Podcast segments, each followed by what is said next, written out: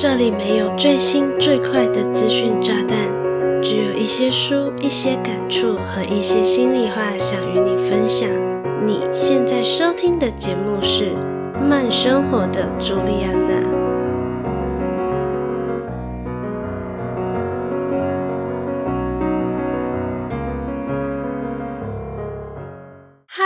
大家好，我是朱莉安娜，感谢你收听《慢生活的朱莉安娜》第三十五集。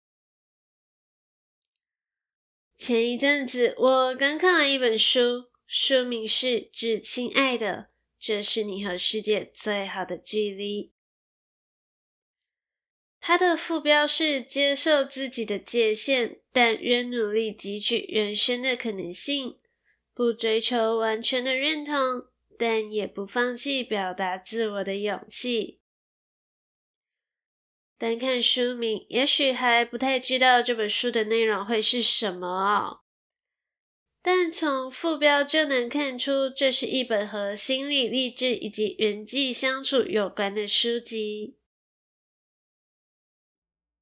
生而为人，在我们的一生总会遇到许许多多各式各样的人，同时与这些人产生或大或小的生命连接，也可以理解成人际关系是我们怎么样也逃不掉的生命课题。既然逃不掉，那如何在这错综复杂的人际关系中找到适合，以及能让人感到舒适的位置，就显得非常重要喽。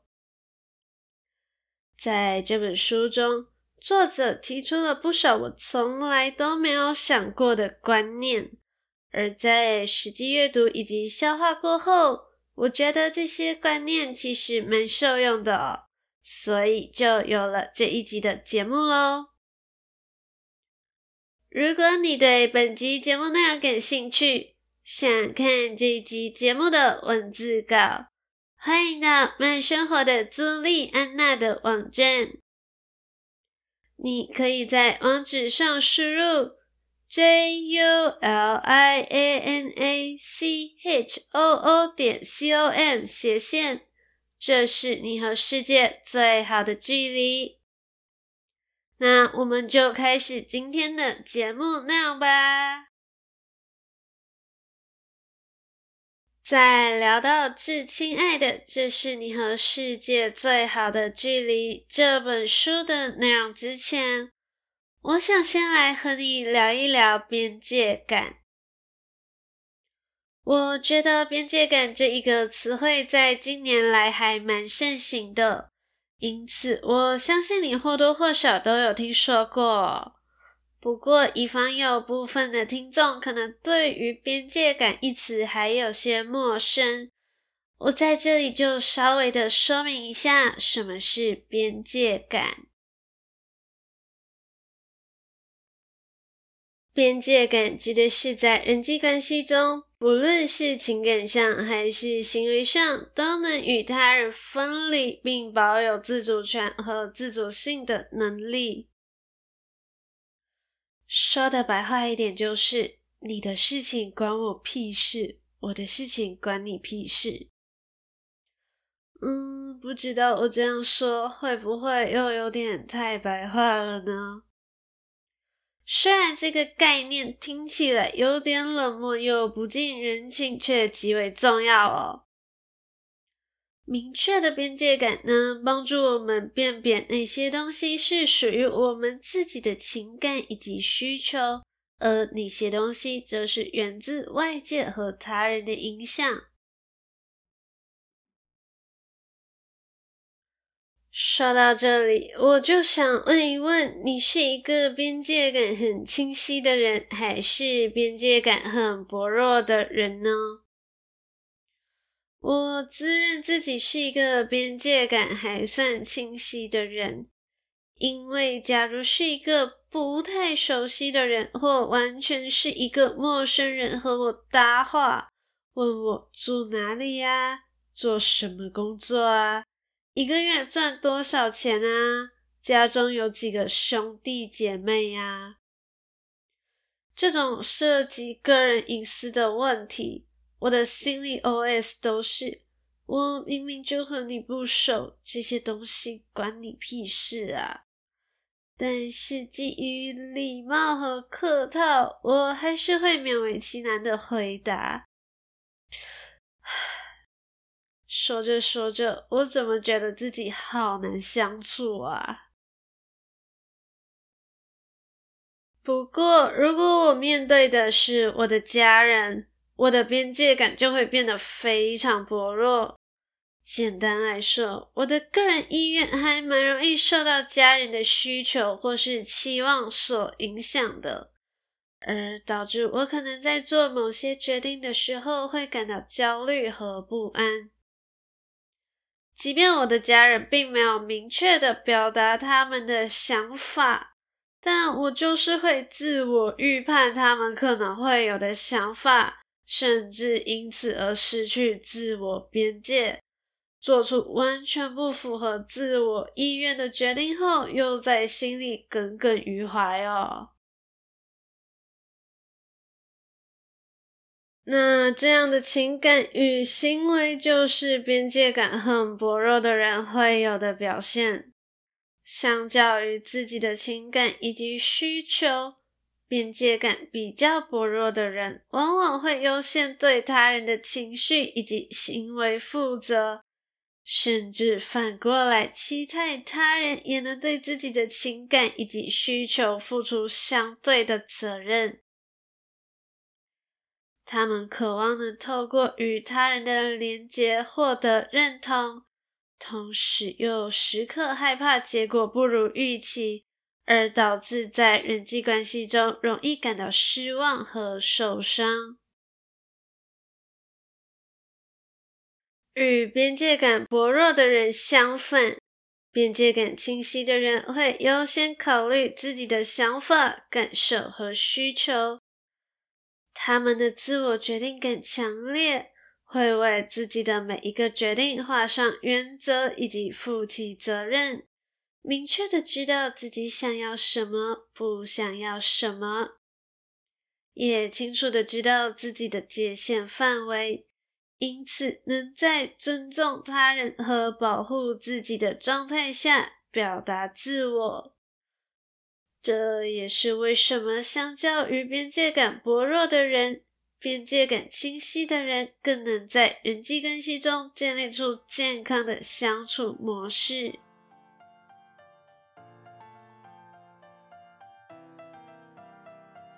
嗨，你是吃货吗？你的 Instagram 是否有收藏着不少的美食口袋名单呢？偷偷告诉你，朱丽安娜也是一个吃货哦。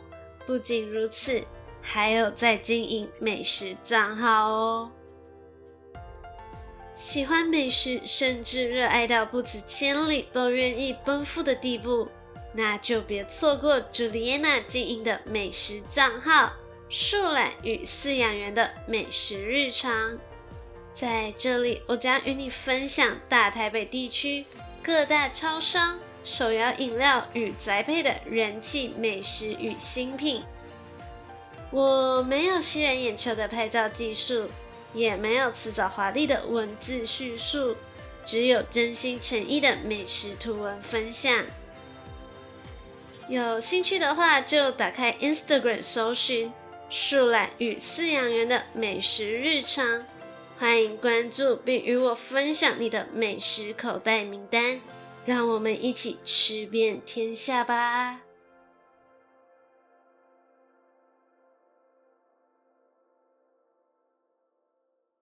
在《致亲爱的，这是你和世界最好的距离》这本书当中，就有一个和边界感有关的概念。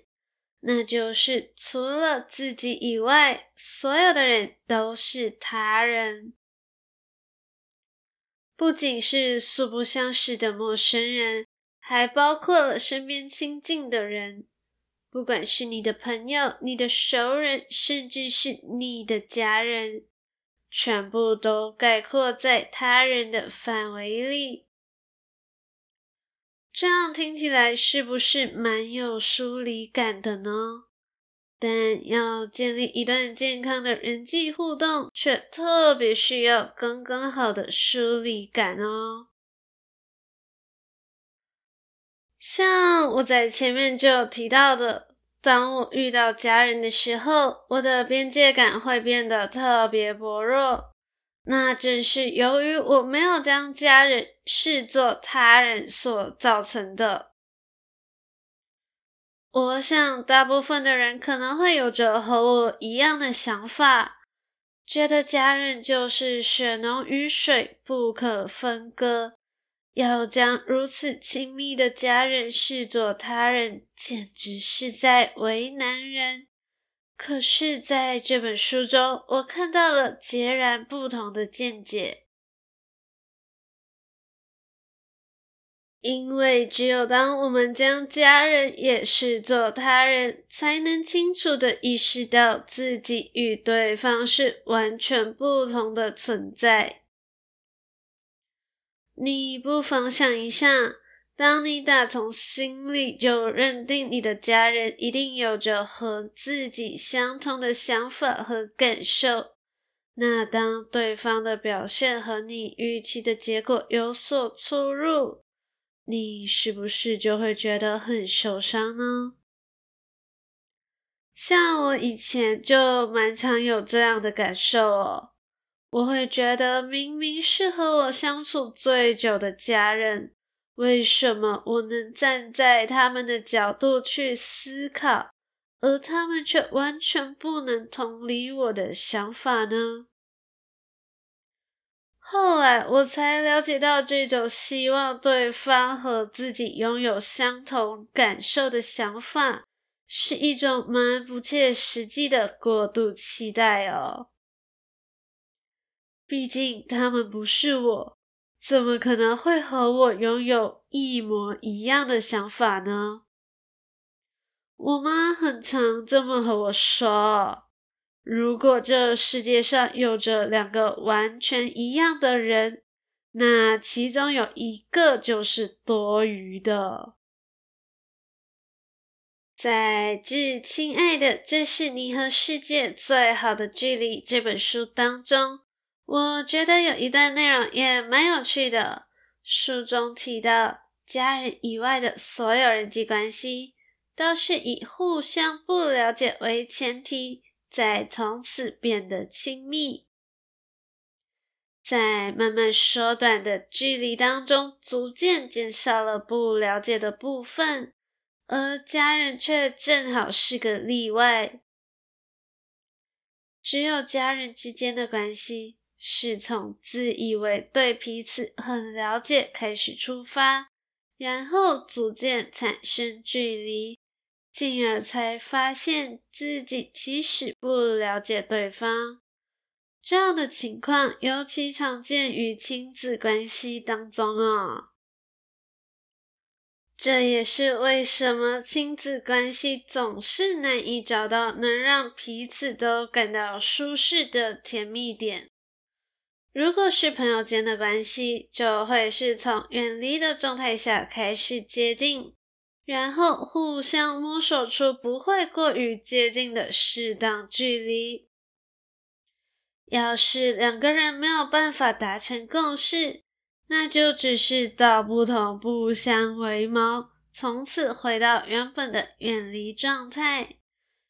然而，要从亲密的家人关系中找到既能保持距离又能保有亲密关系的位置，就相对困难了。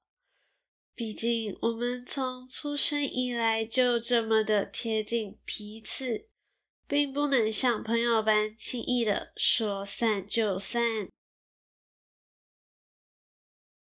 那在家人间的亲密关系中，保有他人的概念就极为重要喽。即便父母与孩子不是外人，但也是拥有各自不同想法及感受的他人，所以对方无法百分之百接受以及了解自己都是很正常的。或许你还是会觉得他人的这个概念充满了疏离感，然而，这个概念并不是要否定家人在情感上的连接，而是希望你能了解到每一个人都是独立的个体，当然也会有着不同的价值观以及思考方式喽。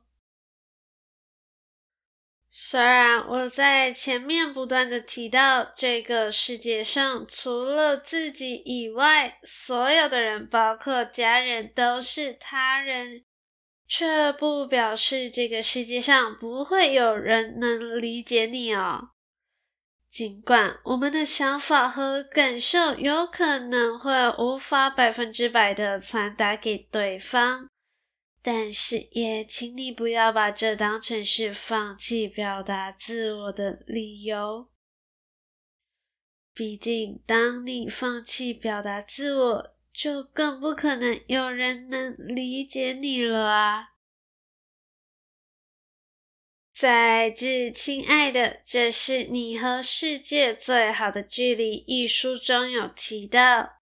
想要在人际关系中找到最舒适的位置，就是不追求完全的认同，但也不放弃表达自我。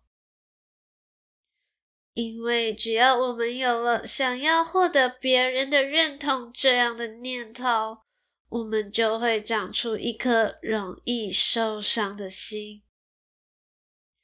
哎，没错，就是这么夸张。我已经亲身经历过这样的阶段了，而现在的我呢，也正在学习克服对于表达自我的恐惧。我没有因此而放弃表达自己，同时我也会勇敢的面对并接受有可能会无法获得他人认同的自己哦。我想要在人际关系中拿捏好距离，都会是你我的人生中一大课题。就像书中说的，没有人的人生是不会受伤的。然而，我们是有力量能让自己慢慢变强的。愿把节目收听到这里的你，能接受自己的脆弱。不再要求他人认同你的一切，并把握每一个能表达自我的机会，慢慢在人际关系中找到属于你的舒适位置。